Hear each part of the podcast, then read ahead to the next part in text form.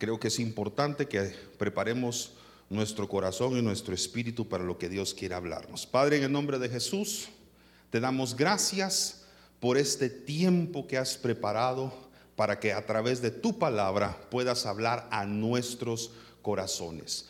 Te damos gracias, Señor, porque la palabra nos llega a tiempo, nos vivifica, nos anima, Señor, nos refresca también. Y hoy disponemos nuestros oídos para que a través de la palabra puedas también aumentar nuestra fe. En el nombre de Jesús. Amén. Con mucho entusiasmo quiero contarles que hoy estamos terminando una serie que comenzó hace seis semanas atrás. Esta es la sexta y última parte de una serie que se titula ¿Quién es Dios? ¿Cuántos fuimos bendecidos por esta serie? Amén. Muy bien. En las próximas semanas voy a estar anunciando la nueva serie que ya va a comenzar, pero hoy quiero tomarme el tiempo de poder un domingo más honrar los nombres de Dios, lo que significa Dios para nosotros, a través de la revelación de distintos nombres suyos que en la palabra encontramos. Quiero hacer un breve repaso para todos los que nos pudieron acompañar los últimos domingos, cuáles fueron los nombres de los muchos que hay. No logramos obviamente abarcar, abarcarlos todos. Abarcamos aquellos que creo que eran importantes en lo que Dios está haciendo aquí en nuestra casa. El primer domingo se tituló el mensaje Elohim. El segundo, Yahweh. Yo creo que esos dos nombres son los nombres centrales y los dos nombres más importantes de Dios. A través del tercer domingo hasta el momento, estudiamos cómo esos dos nombres se convirtieron en nombres, por así decirlo, compuestos. Muchos de ustedes tienen nombres compuestos, tienen segundos nombres, o por así decirlo, todos tenemos también apellidos.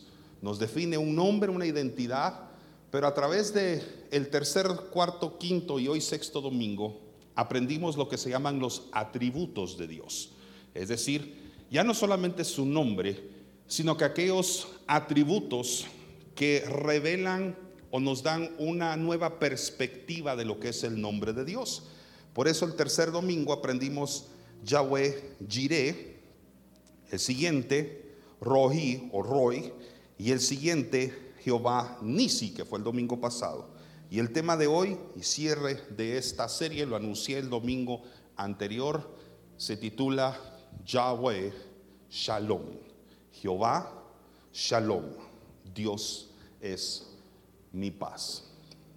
Yo no sé si usted como, como yo pedimos mucho a Dios que nos dé paz en medio de tormentas y dificultades que podríamos estar atravesando.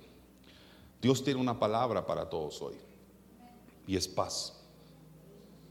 Ahorita viene el mensaje, pero ahí si pudiéramos resumir el mensaje de Dios para toda la congregación en una sola palabra sería esa, shalom, paz. Una palabra que fonéticamente es sabrosa escucharla, es sabrosa pronunciarla, pero todavía espiritualmente es más hermoso y glorioso recibirlo. Es probable que algunos de ustedes ya habían escuchado esa palabra.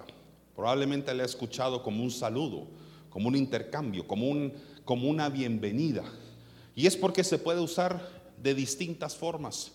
Y cuando el pueblo judío emplea, utiliza esa palabra, depende del contexto en el que lo esté utilizando, puede también no solo significar paz, sino que también puede significar en general bienestar. Es un buen deseo que una persona le desea a otra cuando la saluda y la saluda, perdón, y le dice shalom, paz. De aquí en adelante, siéntase con total permiso y autoridad espiritual para poderla usar, para saludar a las personas, porque usted está ministrando la paz de Dios a aquellas personas a quienes usted le pronuncia y le desea esas palabras. Desde el Génesis ya vemos la promesa de paz. O sea, no tenemos que ir a distintos libros desde el Génesis, ya podemos nosotros entender o descubrir por qué Dios es un Dios de paz.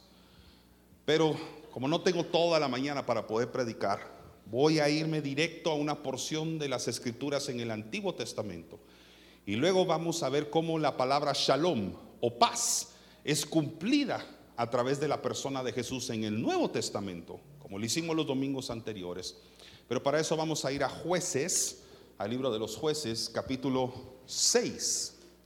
Yo voy a utilizar la traducción al lenguaje actual. Si tú no tienes esa traducción a la mano o descargada en tu celular, puedes seguirme en las pantallas y ahí voy a ir hablando, leyendo y pausando en distintos versículos. Pero ese va a ser el pasaje central de esta mañana. Mientras usted lo está buscando, para los que veo que están eh, buscando el pasaje en sus Biblias, toda la serie les mencioné que los atributos de Dios, la identidad de Dios, es revelada en persona a través de Jesús en el Nuevo Testamento. Por eso Jesús tenía que venir, porque nos reveló como nadie más lo había podido hacer, con todos los esfuerzos que los profetas hicieron porque el pueblo de Israel entendiera quién era Dios, nadie lo logró cumplir como Jesús lo hizo. Jesús fue el embajador del Padre, fue el embajador del reino que vino acá a establecer el reino de Dios, pero también a revelarnos que Dios no era solamente un Dios desconocido, sino que era nuestro Padre. A eso es la razón por la que todos los mensajes de la serie, incluyendo este, tienen dos partes. La parte donde estudiamos a Dios y su identidad a través del nombre. Y la segunda parte del mensaje, con la que yo voy a terminar, donde vemos cómo eso se cumple a través de la vida de Jesús en la tierra. Vamos a empezar con jueces capítulo 6 para los que ya la encontraron. Versículo 1. Después los israelitas volvieron a pecar contra Dios, así que durante siete años Dios permitió que los madianitas los dominaran. Voy a detenerme aquí solo para poner un poquito en contexto. La historia que estamos leyendo es una historia de opresión. Hay una palabra que tal vez es más familiar para ustedes, de acoso, bullying en inglés, y al mismo tiempo misericordia y salvación. Es un contraste entre dos cosas. Y creo que fue el domingo pasado, si no fue el pasado, fue el anterior, que les dije que cada vez que ustedes lean las escrituras y ven que es mencionado el nombre de Israel, el pueblo de Israel. Pregúntese qué puede usted extraer de ese aprendizaje, qué puede extraer usted de esa porción de la palabra que usted está leyendo que menciona el nombre de Israel. Porque desde el momento en que usted fue bautizado en Cristo, no me estoy refiriendo al bautismo en agua, bautismo en Cristo. Usted le entregó su vida al Señor, entró en el cuerpo de Cristo, se llama ahora hijo de Dios, parte de su iglesia, Usted por herencia forma parte ahora de un pueblo escogido por Dios. Es por adopción que Dios lo toma a usted y a partir de ahora usted puede identificarse con las porciones de la palabra donde habla sobre Israel. Usted no puede decir, esto no aplica a mí. Bueno, si no aplica a usted, entonces porque usamos tantas promesas que Dios en la Biblia puso para Israel y las tomamos como propias. Son palabras, son promesas hermosas, lindas, proverbios incluso, salmos que a veces colocamos en las puertas de nuestros hogares y los tomamos como propios, para nuestra familia, para nuestra relación con Dios. Y son promesas que fueron muchas de ellas declaradas sobre el pueblo de Israel. Así que usted puede identificarse muchas veces con la historia que estamos leyendo. En pocas palabras, cuando ahí aparece un nombre, cuando aparece Israel, Incluso cuando aparece el nombre de Gedeón, que vamos a leer esa historia ahorita, los inicios de la historia de Gedeón, usted puede decir, yo me identifico con ello. Esta persona podría ser yo. Este pueblo podría ser mi propia familia. Podría ser incluso mi propia casa. ¿Vamos bien acá? Solo para ponerlos a todos en contexto. Versículo 2. Como los madianitas los maltrataban, los israelitas se escondían en los cerros, entre cuevas y escondites. Por eso hablaba que esta es una historia de acoso. Es una historia de persecución, de opresión. El domingo pasado hablé sobre un pueblo que era enemigo de Israel, los amalecitas. Y hablé sobre el espíritu de Amalek. Hoy quiero hablar sobre otro enemigo de los israelitas, uno nuevo. Cada vez que Dios erradicaba un enemigo, estrenaban un enemigo nuevo después. Israel siempre ha estado en conflicto, siempre ha estado bajo ataque. Miles de años han atravesado, miles de años han transcurrido y todavía sigue teniendo muchos enemigos. Dígame si usted no se empezó a identificar ya ahí con eso. Usted tuvo un enemigo en el pasado. Dios se encargó de las circunstancias solo para que semanas, meses después, usted estrenara un nuevo opresor, una nueva persona que la lleva en su contra. Cualquiera que ha llegado a un colegio, ha puesto pie en una universidad, sabe también lo que estoy hablando. Usted tenía el enemigo en la clase, el opresor, el bully, le dicen hoy. Y logró que el maestro o el director se encargara del opresor, la persona que a usted lo oprimía. A menos que usted haya nacido en mi casa, ahí mi mamá se encargaba de ir a poner en su lugar a todos los que se metían con sus hijos. Y cuando digo eso, es en serio. Era delicado decirle a mi mamá, uno de, de nosotros, mis hermanos o su servidor, mamá en el colegio me molesta tal persona o tal profesor. Ah, no, no, no, no. Eso era un serio problema. Lo pensábamos dos veces. Si valía la pena que el pobre opresor pasara por la humillación y el problema que mi mamá le iba a provocar. Era una gran protectora de sus hijos. Pues déjame decirle que Dios es un gran protector de sus hijos.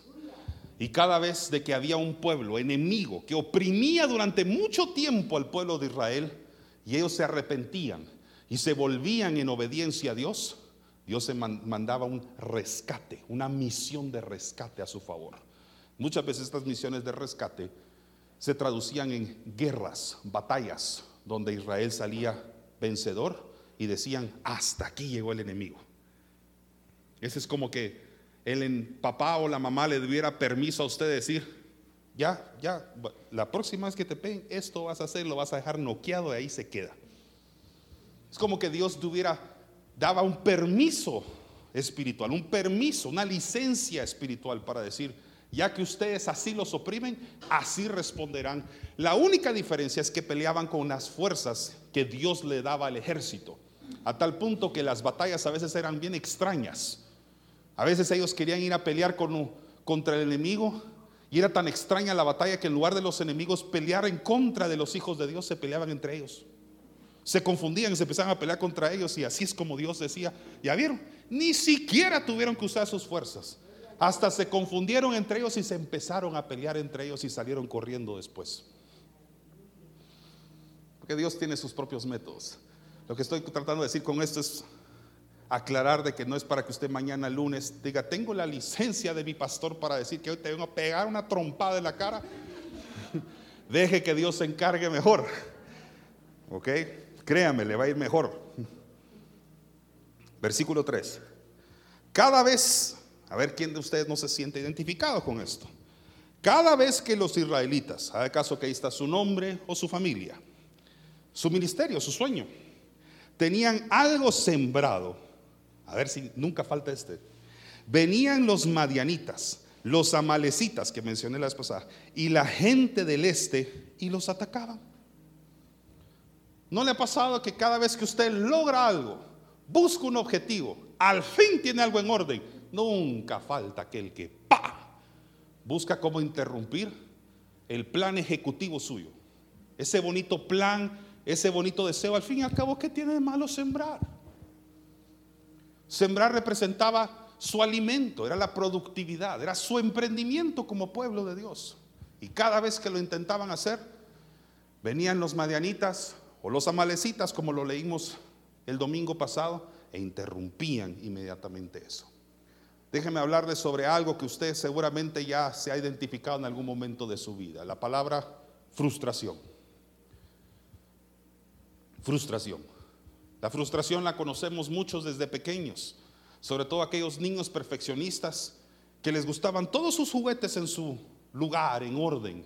aquellas casitas, aquellos castillos, aquellas cosas que construían y edificaban y venía un viento, el hermanito mayor, el hermanito menor, algo que interrumpía ese plan, aquello que estaban haciendo con tanto cariño y esmero, y ¡boom! se derrumbaba el castillo, se derrumbaba, se derrumbaba la casa. Yo de chiquito me gustaba construir castillos hechos de latas, latas vacías. Aquel entonces está un poquito más de moda, métase un poquito en mi época, ¿ok? Y entonces yo coleccionaba pues latas, latas de, de bebidas gaseosas. Eh, era chiquito. es que veo algunos así con latas, latas, latas. Y entonces hacía yo grandes castillos, me acuerdo, ahí en mi casa, y tenía hasta unos, how do you say the bookshelves in Spanish? Repisas, repisas, y ahí hacía yo mis construcciones y edificaciones. Pero yo tenía apenas unos 11, 12 años de edad, y como que no caía en cuenta que muy cerca estaba la ventana. Entonces soplaba el viento a cada rato y blum, solo se escuchaba. Y en casa ya se cayeron las latas de Nando. Ni siquiera decían los castillos o las casas que yo hacía. Ya se cayeron las latas de Nando. Y usted me miraba yendo a recogerlas y volverlas a poner en su lugar. Tarde o temprano me llegaba a frustrar. Y creo que la frustración llegó a molestar a mi mamá. Así que no me acuerdo, se me va a olvidar, el día que agarró bolsas, bolsas de basura de aquellas negras gigantes y las metió todas ahí cuando yo no estaba y las sacó todas porque dijo, hasta aquí llegó esta basura aquí cayéndose a cada rato. Pero yo me llegué a frustrar. Y eso es algo sencillo. Hay cosas mucho más reales, significativas en nuestra vida, que realmente llegan a provocar frustración porque ponemos esmero, ponemos trabajo, ponemos sudor allí y luego toca la puerta del enemigo o llama por teléfono y ¡pum! Se cayó algo que con tanto esmero y trabajo yo estaba haciendo. Y esa frustración es el primer sentimiento que trata de inundar, robar, eliminar la paz que hay en tu corazón. Porque hay un sentimiento de bienestar, de realización, cuando vemos los castillos, las casitas, los proyectos ser materializados, las plantas ser sembradas. Entonces hay paz, hay bienestar cuando contemplamos el proyecto hecho solo para que después venga la bacteria solo para que después venga la hierba mala y empiece a contaminar prácticamente lo que con tanto esfuerzo nosotros pudimos hacer. Eso se llama frustración. De hecho, frustración significa sentimiento cuando no se puede lograr un objetivo propuesto. Así que el pueblo de Israel estaba frustrado, no tenía paz, estaba oprimido, tenía temor, a tal punto que se llegaba a esconder esconder en las cuevas de sus opresores. Estos opresores en esta historia se llaman madianitas. En teología se estudia muchas veces lo que se llama el espíritu de Madián. Esto no es un nombre para que usted le ponga a su hijo ahorita. Madián significa pobreza, miseria u opresión. Y se puede manifestar, no es Mariana, dije Madian. y se puede manifestar con desánimo, se manifiesta con temor, con desorden y también con escasez. Entonces viene el pueblo de Dios y empieza a buscar súplica. Y ahora, ¿quién podrá defendernos? ¿Quién podrá hacer algo por nosotros? Y cada vez que Dios en misericordia quería actuar a favor de su pueblo, es como que, no es que Él funcione así, pero déjeme ser un poquito ilustrativo, como que lanzar un radar sobre la tierra y dijera, necesito un hombre o necesito una mujer. Si leemos historias como Ruth o Esther, por ejemplo, o Elizabeth, entre otras más, María, necesito a un hombre o a una mujer para ejecutar un plan. Y pone un radar sobre el territorio y encuentra un hombre llamado Gedeón. Y hoy vamos a hablar un poquito del versículo 7. Entonces, los israelitas, su familia, su casa, su nombre, le suplicaron a Dios que los salvara del poder de los madianitas. Dios les envió un profeta para que les dijera, el Dios de Israel los sacó de Egipto, donde eran esclavos Y no solo los libró de los egipcios, sino también de todas las otras naciones que los maltrataban y robaban. Déjenme decirles algo. Cada vez que tú lees una historia de redención, de cómo Dios va a proteger otra vez al pueblo, hace algo bien curioso Dios. Por supuesto que no es accidental, todo Dios lo hace intencional, pero hay algo bien curioso que ocurre. Dios trae a memoria los milagros y las proezas que hizo antes, como para animar la fe de lo que puede hacer ahora. No sé si me estoy a entender. Cada vez que Dios quería erradicar, borrar del mapa un nuevo enemigo, les recordaba de que habían viejos enemigos, enemigos de quienes ya los había librado. Lo traía a su memoria. Probablemente porque habían pasado generaciones. Esta no es una generación que vio el mar partirse en dos. Esta no es la generación que salió de Egipto, son generaciones después. Entonces, estos hijos de hijos de hijos tenían que escuchar la historia de lo que Dios había hecho para animarlos nuevamente lo que podía hacer después.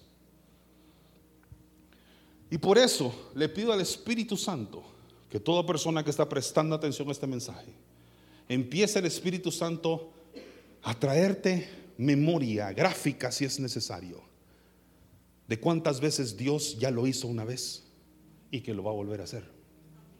De que Dios ya actuó a favor tuyo. Y a veces en situaciones de temor, de vergüenza, de opresión, vaya si no necesitamos una palabra de ánimo del mismo Espíritu Santo diciéndonos, yo ya hice una vez esto. Y si lo hice una vez, yo y mi soberanía lo puedo volver a hacer. Esto que estás atravesando yo sé que te está frustrando, te está inquietando, te está robando la paz. Sé que ya te han cerrado puertas. Sé que te han dicho que no. Sé que has intentado sembrar, intentado emprender y otra vez se volvió a caer. Pues déjame decirte que así como te ayudé en el pasado, te voy a ayudar nuevamente. Hay que agradecer esas palabras que Dios envía de ánimo. Ahorita está por revelar su estrategia. Pero antes de dar estrategia, trae paz al corazón primero trae paz diciéndote, lo voy a volver a hacer. Yo sé que estás desanimado, estás desanimada, porque has sembrado, has trabajado, has emprendido, has tocado puertas y se han abierto, pero se volvieron a cerrar. Pensaste, aquí lo lograremos y otra vez no se pudo. Dijiste, ahora sí, vemos la mano de Dios actuando y luego otra vez. Y uno se pregunta, ¿qué está pasando? Y Dios te dice, así como te di de comer ayer, te voy a volver a poner el pan sobre tu mesa hoy. Pero es necesario recordar esas promesas.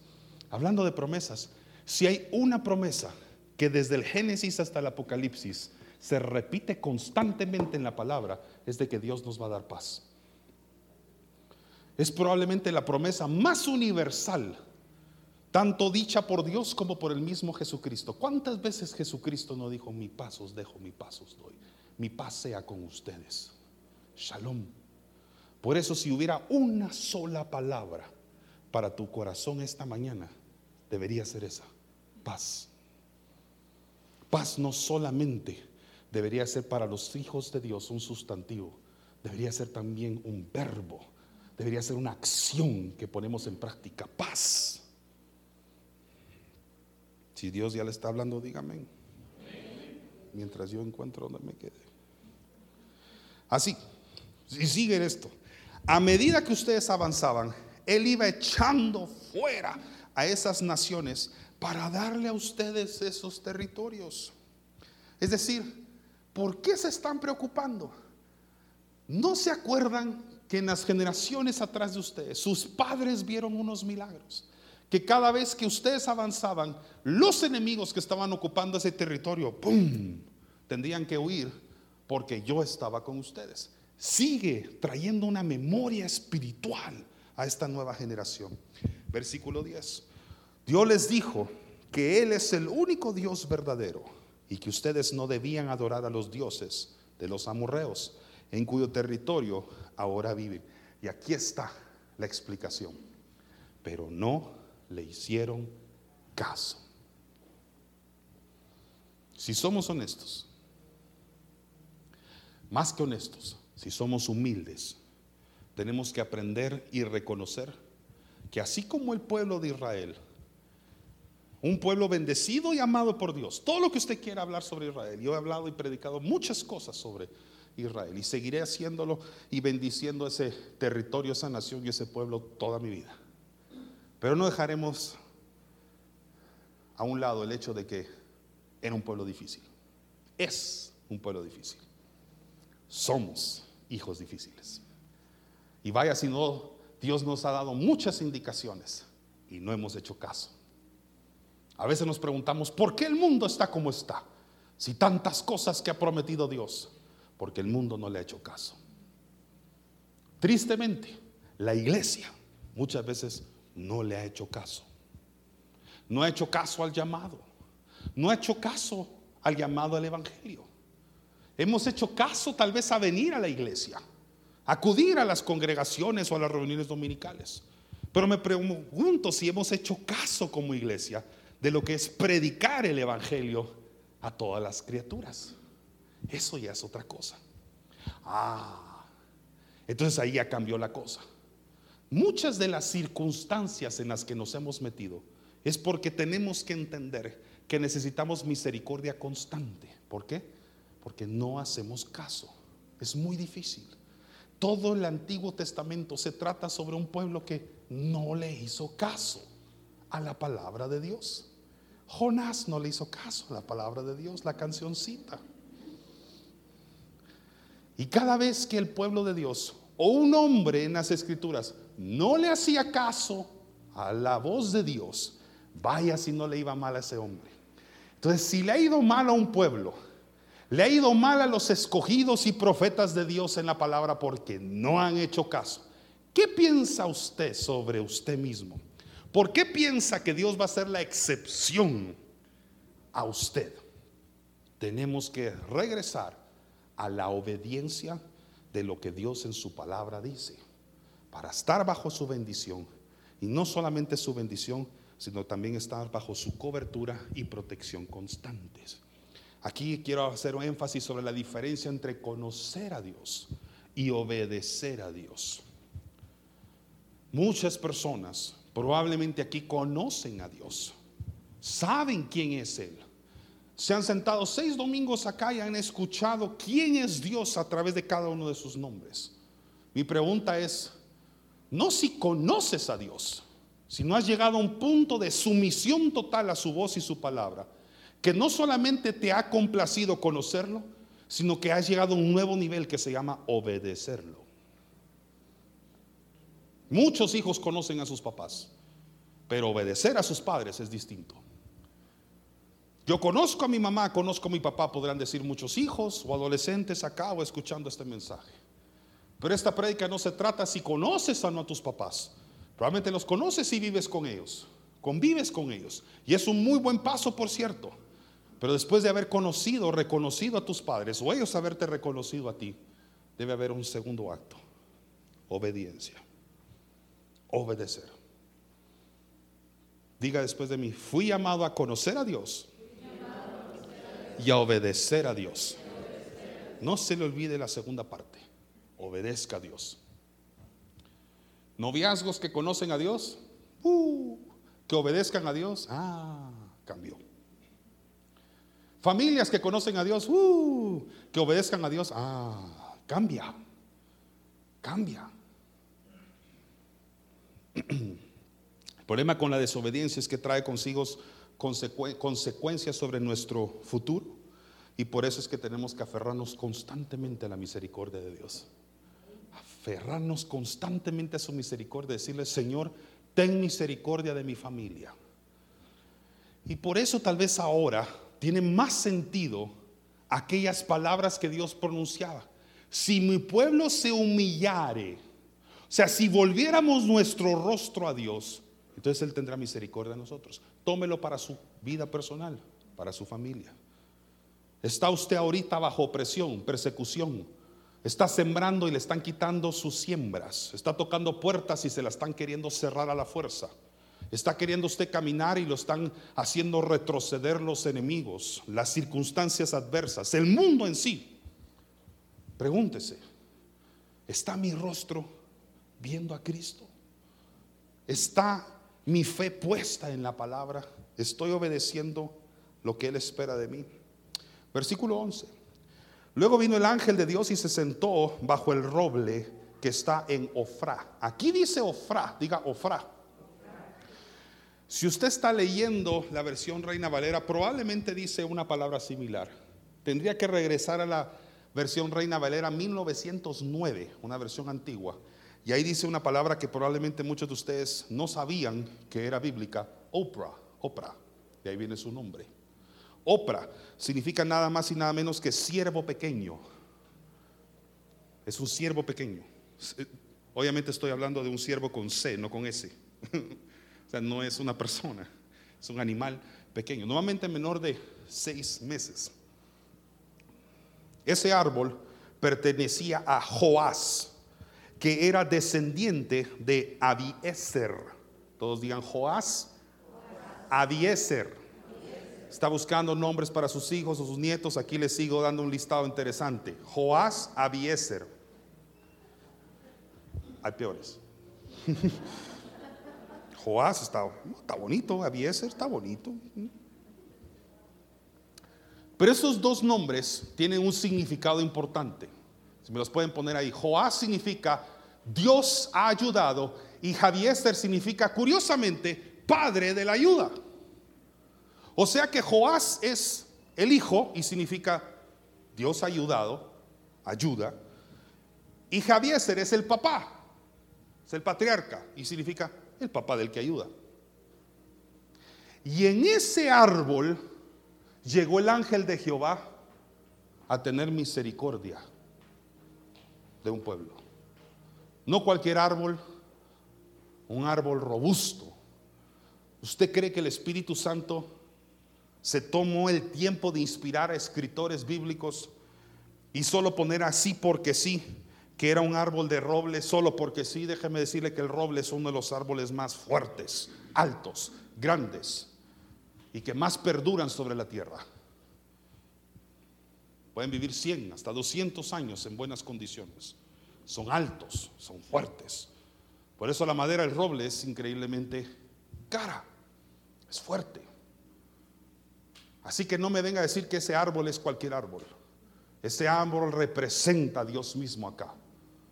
Y ahí se postra, ahí se coloca el ángel de Jehová, en un árbol que le pertenecía a un hombre cuyo nombre significa, curiosamente, Yahweh es ayuda, y cuyo papá significa, su nombre, el nombre del papá, es el padre de ayuda. Así que todo lo que tienes que hacer es pedir clemencia a Dios y Él va a enviar ayuda a tu favor. Todos deberemos, deberíamos, mejor dicho, tener un sitio, un lugar de honor en nuestras casas, donde sabemos que es nuestro rincón de guerra. Es nuestro lugar para sentarnos, postrarnos, ponernos de rodillas y decir, este es mi cuarto de guerra. Aquí es donde yo le pido a Dios súplica por mis necesidades. No estoy diciendo de que Dios necesite manifestarse en lugares o que se sujete a nuestra autoridad diciendo solo aquí me hablas. Estoy diciendo que Dios se siente honrado cuando dedicamos lugares, espacios para poder tener una relación especial con nosotros. Si no, no nos estaríamos reuniéndonos en este lugar que de cariño le llamamos la cabaña. ¿Cuál es su cabaña? ¿Cuál es su cuarto de guerra? ¿Cuál es la esquina de su cama? Que si pudiera quedarse las marcas ahí, ya está, está gastado el piso, gastada la alfombra de la cantidad de veces que usted, obviamente estoy usando un lenguaje simbólico o metafórico, usted ha doblado rodillas y ha raspado esa esquina de la, del cuarto del dormitorio o de ese sofá o de esa silla. Muchos de ustedes ya tienen esa silla, esa cama, ese lugar donde ustedes han derramado hasta lágrimas. Ese es el roble de su casa, ese es su cuarto de guerra. Ahí es donde Dios te escucha, donde Dios te habla. Dios tiene ciertos lugares que escoge o elige específicamente para tratar con sus hijos.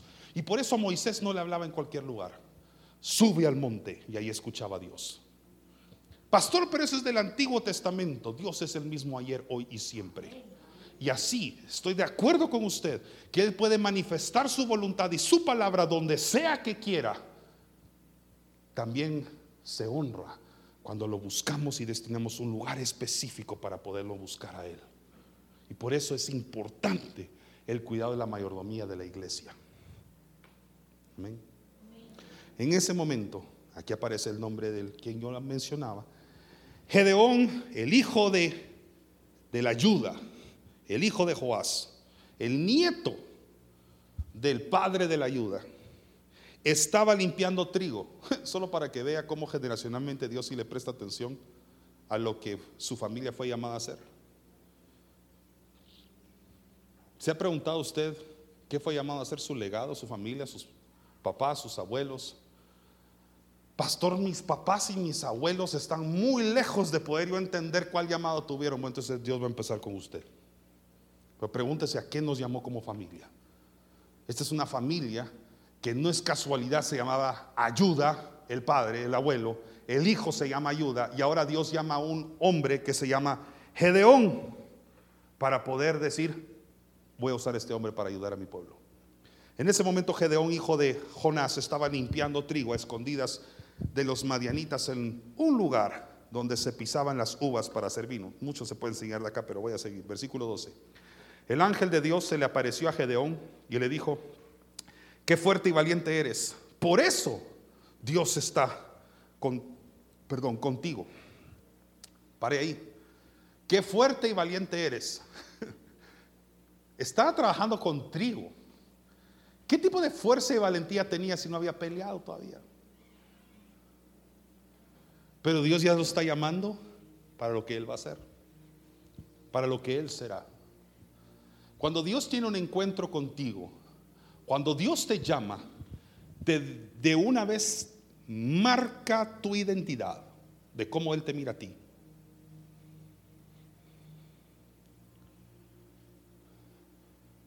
Si Dios se le aparecía a María, bendita eres tú entre todas las mujeres, llena de gracia. Pero todavía no tenía el Hijo de Dios adentro, pero ya la miraba como Dios la quiere ver. Tuvo un encuentro con Moisés y creyó en Moisés antes de que Moisés creyera en él mismo. Gedeón está a punto de poner excusas de por qué él no lo puede hacer. Lo mismo que hizo Moisés, por cierto. Pero Dios insistía, tú eres un hombre valiente. A propósito de valentía, hago un llamado a todos los hombres valientes. Todos los que aquí son parte del ministerio hombres valientes, sigan recibiendo la palabra. Formen parte de este ministerio. A todos los que ya firmaron su compromiso con Dios, con su familia, con la iglesia a través de la resolución. Los estoy esperando cada jueves, cada 15 días, porque ustedes firmaron un pacto con Dios, con sus familias, con su iglesia. No se le olvide honrar esa decisión que usted mismo tomó. Y es un llamado para todos aquellos, aún los que no han necesariamente firmado una resolución o sean parte de un ministerio dirigido por los hombres. Usted fue llamado a ser un hombre valiente. Y si Dios va a cambiar tus circunstancias y te va a poner a pelear espiritualmente en contra de los enemigos que te oprimen, lo primero que va a hacer es marcar tu identidad, decirte quién eres. Si usted ha pasado por una situación en la que ha buscado ayuda a mi esposa y a mí. Es probable, si tiene buena memoria, y esto no lo hago porque a mí se me ocurrió, es porque yo lo leí en la palabra que así Dios trata con sus hijos, que yo le he marcado palabras de afirmación en lugar de condenación primero, antes de decirle por qué se equivocó y las decisiones incorrectas que usted tomó. Probablemente mi esposa y yo, porque obviamente operamos en un mismo sentir cuando trabajamos con las personas. Les hemos dicho, delante de Dios eres así. Porque la gente viene derrotada, frustrada, pidiendo ayuda y se siente todo lo contrario. No se siente listo o lista para poder ir a pelear o cambiar las circunstancias. ¿Cómo Gedeón se iba a sentir fuerte, valiente, si era parte de un pueblo que permanecía escondido en cuevas? cada vez que llegaba el pueblo a oprimirlo. Entonces Dios tenía que cambiar su circunstancia y decía, vas a escuchar la voz del creador del universo, de tu Padre, que te dice, ya no te vas a ver como te miran todos. Voy a cambiar tu identidad. Voy a cambiar tus cualidades. Déjame decírselo psicológicamente. Voy a cambiar tu autoestima. Porque si no, no puedo trabajar contigo. Entonces por eso tenía que elevarle la autoestima a Moisés. Tira esa vara y vea lo que se convierta. Tómala en tu mano y ve cómo el poder de Dios trabaja en ti. Y lo que tú pensabas que te iba a hacer daño, ahora va a ser ahora tu estandarte. Entonces por eso Dios cuando tiene un encuentro contigo te prepara. Le tenía que decir esa salutación a María para que se creyera lo que iba a hacer. Por supuesto. Dios sé que está hablándole a muchos de ustedes. No sé si está hablando, pero a mí me está hablando Dios ahorita. Por eso Dios vino, a, te trajo aquí a escuchar este mensaje para decirte que ya no huyas, no te escondas y va a cambiar tu lamento en danza. Va a cambiar esa frustración por realización, pero para poderlo hacer tiene que trabajar de primero con tus emociones, con tu autoestima, en cómo te ves tú a ti mismo. Esa fue la primera cosa que hizo con Gedeón. Versículo 13. 13, gracias. Gedeón le respondió, perdón Señor, ese es típico de los otros. Pero si Dios está con nosotros, ¿por qué nos pasa todo esto? ¿Quién no se ha preguntado eso? Dígame y sea sincero. ¿Qué familia o padre de familia no se ha preguntado acá? Si Dios está conmigo, si soy hijo de Dios, ¿por qué a mi familia le pasa todo esto? No me venga con gente, nunca le ha pasado eso. Todos en algún momento hemos hecho esa oración sincera. Si te quiero servir, si soy tu siervo, si soy tu hijo, algunos incluso lo dicen así, y lo entiendo. Si te ofrendo, diezmo, ¿por qué me hace falta? Lo entiendo si te he honrado, si proclamo tu nombre, ¿por qué me está atravesando esta situación familiar ahorita? Por eso es importante que el desahogo lo hagas con Dios. Porque Dios es tan amoroso y misericordioso.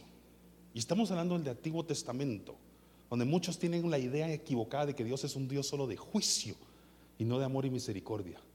Y pudiendo haberle dado la espalda a Gedeón en ese momento, decir, ah, no querés, me voy. Típico, porque así respondemos los hombres. ¿No querés ayuda? Entonces me voy. Perdón, pero ¿por qué nos pasa todo esto? ¿Por qué no hace milagros como cuando nos libró de Egipto? Es que todos hemos hecho esa oración, o si no la hemos hecho con los labios, lo hemos hecho con el pensamiento. ¿Por qué no sana mi mamá? ¿Por qué no sana mi papá? ¿Por qué no resuelve esta crisis, esta situación, si soy su hijo? Nuestros antepasados nos han contado las maravillas que Dios hizo antes. Todos digan antes. Lo que hizo antes, como a entender, es que todo lo que Dios hizo antes, ¿y, y yo qué? No sé si hay alguien aquí tal vez frustrado así, frustrado ministerialmente incluso. Es que vi lo que hiciste con mis abuelos, mis abuelas, con mis padres, con mis hermanos. Pero lo hiciste antes y, ¿y esta generación qué? Vi a mi papá predicar, vi a mi hermano mayor predicar, compartir, profetizar. Pero, ¿dónde está mi generación? Mi casa, mi familia. Y he escuchado historias de que mis abuelos tuvieron bonanza económica. Recuerdo momentos en mi vida de niño donde nunca faltó pan sobre mi mesa.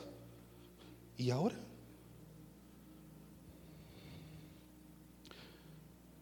Versículo 14. Entonces Dios mismo miró a Gedeón. Todos digan, miró a Gedeón. Ok, déjame decirle lo que Dios estaba haciendo acá. I'm going to do it with you because I can touch your face. ¿Ya? Look down. Así es como una persona se frustra y se queja. Y esto es lo que Dios espiritualmente hizo. Look at me. Mírame. Voy a desviar tu cara de las quejas y te voy a enfocar nuevamente en mí. Es que hay cosas que solo ocurren milagrosamente cuando nuestra mirada está puesta en Jesús. Solo se puede caminar sobre las aguas si la mirada sigue puesta en Cristo. Se desvía un segundo hacia las olas y empiezas a hundirte. Yo no sé si también Dios te trajo aquí para decirte, hey, mírame a mí. Look at me. No sé en otro idioma, solo esos dos. no sé más. Míreme, pero aquí todos entienden o inglés o español. Entonces Dios, es que por eso usé esta traducción, porque no dice Dios, dice Dios mismo miró a Gedeón y le dijo, pues eres tú, no tus hijos, ni tus abuelos, ni los que mencionaste antes, ni tu jefe, ni tus amigos, ni aquel que admiras, ni el que no se ha escondido, ni tu competencia, ni tus cuates, ni tu ministerio, ni tu pastor, ni tu líder, ni tu hombre valiente, eres tú quien va a salvar a tu casa, Israel, del poder de los madianitas. Además de tus propias fuerzas, cuentas con mi apoyo. ¿Quién no quiere escuchar esas palabras de Dios hoy? Vaya si esas palabras no traen paz a un alma frustrada. Voy a usar tus fuerzas y cuentas con mi apoyo. ¿Cuántos de ustedes no se les han derribado sueños, proyectos, empresas y emprendimiento? Y han visto la misericordia de Dios, pero los ha apoyado porque ustedes han vuelto a usar sus fuerzas y han confiado en las fuerzas que Dios les dio. Y esas fuerzas tienen nombre, se llaman Cristo. Versículo 15. No, 15, gracias. Gedeón le preguntó a Dios, pero es que, no, no, culpe a Gedeón, somos Gedeones, ¿sí? Pero mi Dios, ¿cómo podré librar a los israelitas? No, no, no se le viene a la mente Moisés ahorita, pero Dios, ¿cómo van a creer que tú me has enviado? Es igual. Mi grupo familiar es el más pobre de la tribu de Manasés, descendientes de José, por cierto gobernador de Egipto. Gente que manejaba millones, por así decirlo, en términos de hoy. Y este está escaseando. Por eso les decía, hay probablemente hay gente acá que es descendiente de una generación que tuvo mucho dinero, riqueza, provisión. Y tú te preguntas, ¿y yo qué? y soy el menos importante. Es que Gedeón de verdad nos enseña tanto.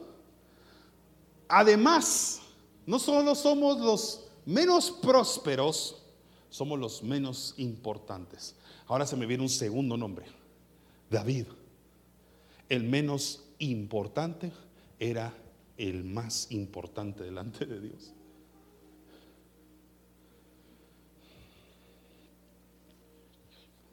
El que aparentaba menos importante era el que a los ojos de Dios el que más importante era. Por eso Dios ha sorprendido a muchas familias, eligiendo y levantando en el ministerio al que tal vez menos, por las, personas menos pensaban o creerían que se iba a levantar. Llegó una familia donde hay dos hermanos, esto es hipotético, no es bíblico, ni es real, ni es mi familia, donde hay dos hermanos donde uno es el buen hermano, tranquilo, es cristiano, y el otro el por la oveja negra la familia,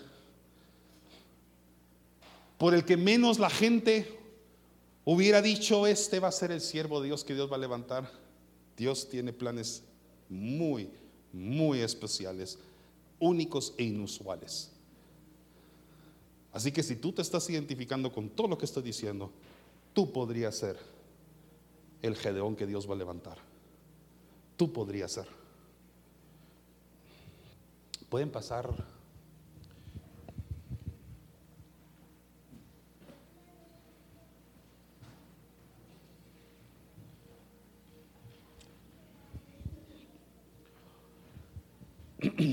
Quiero hablarles sobre la historia de dos hombres.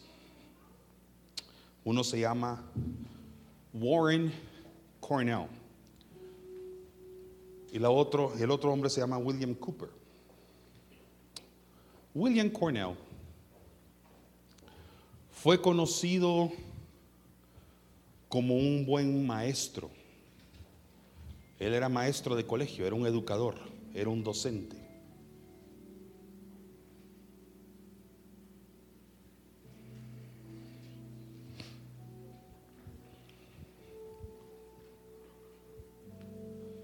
Era un hijo de un temeroso de Dios.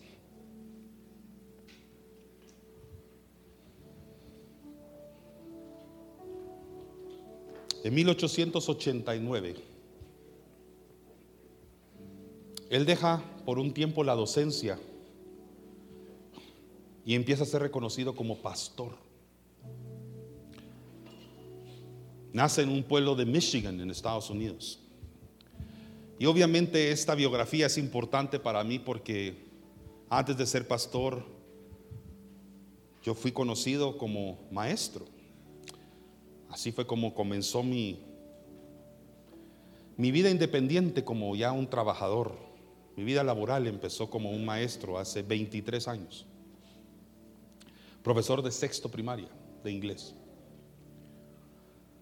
Y después el mundo empezó a reconocerme como pastor. Y mi legado es de Michigan, donde nació mi mamá y mi familia, mis abuelos. Pues este gran hombre de Dios, muy humilde, del cual no se sabe mucho, muchas personas en internet, bloggers, blogueros, han estado buscando fotos de este hombre y apenas han logrado encontrar lo que podrían ser fotos de él y otros han encontrado como sketches o dibujos. Estamos hablando obviamente de cuando ni siquiera el siglo XX había llegado, entonces no era una era fotográfica Entonces se sabe poco de él. Pero hay algo que sí dejó, una huella que sí dejó él. En un momento donde asistía a unos campamentos, unas reuniones espirituales que se hacían bajo una carpa cerca de, de donde él había crecido. Había un evangelista que se convirtió más adelante en su gran amigo, llamado William Cooper. Y cuenta la historia, usted lo puede leer. Son anécdotas que las logré confirmar en distintas páginas.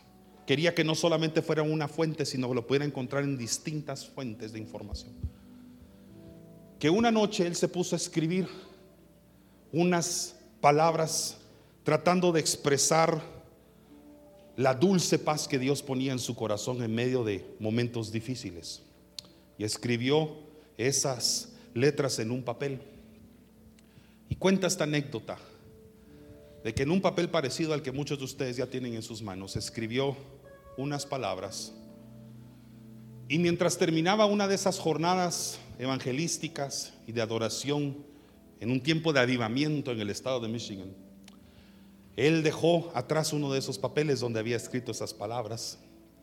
Y William Cooper, quien más adelante se convierte en un gran amigo, mientras se preparaba para la siguiente reunión, de caso que otro servicio, empezó a recoger papeles que habían en ese lugar y se topa con ese papel.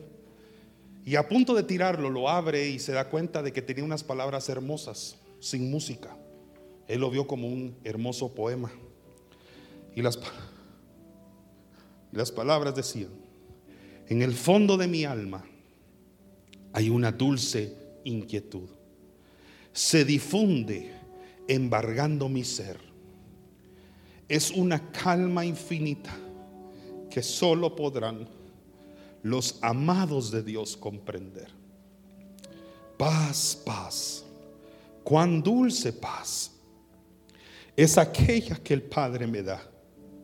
Yo le ruego que inunde por siempre mi ser en sus ondas de amor celestial. Y cuando William Cooper agarró eso, él era músico se fue al órgano que había en aquella ocasión ahí instalado y empezó a ponerle música. Poco tiempo después William Cooper lo reconoce y dice la letra que había escrito. Sabía que tú la habías escrito. Y juntos componen la siguiente parte de la canción. Desde 1800, eh, ¿qué dije? 1800, ay me perdí, 1889 se cree que fue escrita esta canción. Luego se le puso letra y música, si me la pueden colocar ahí, esa es una de las partituras más antiguas que se conoce de esta, de esta canción.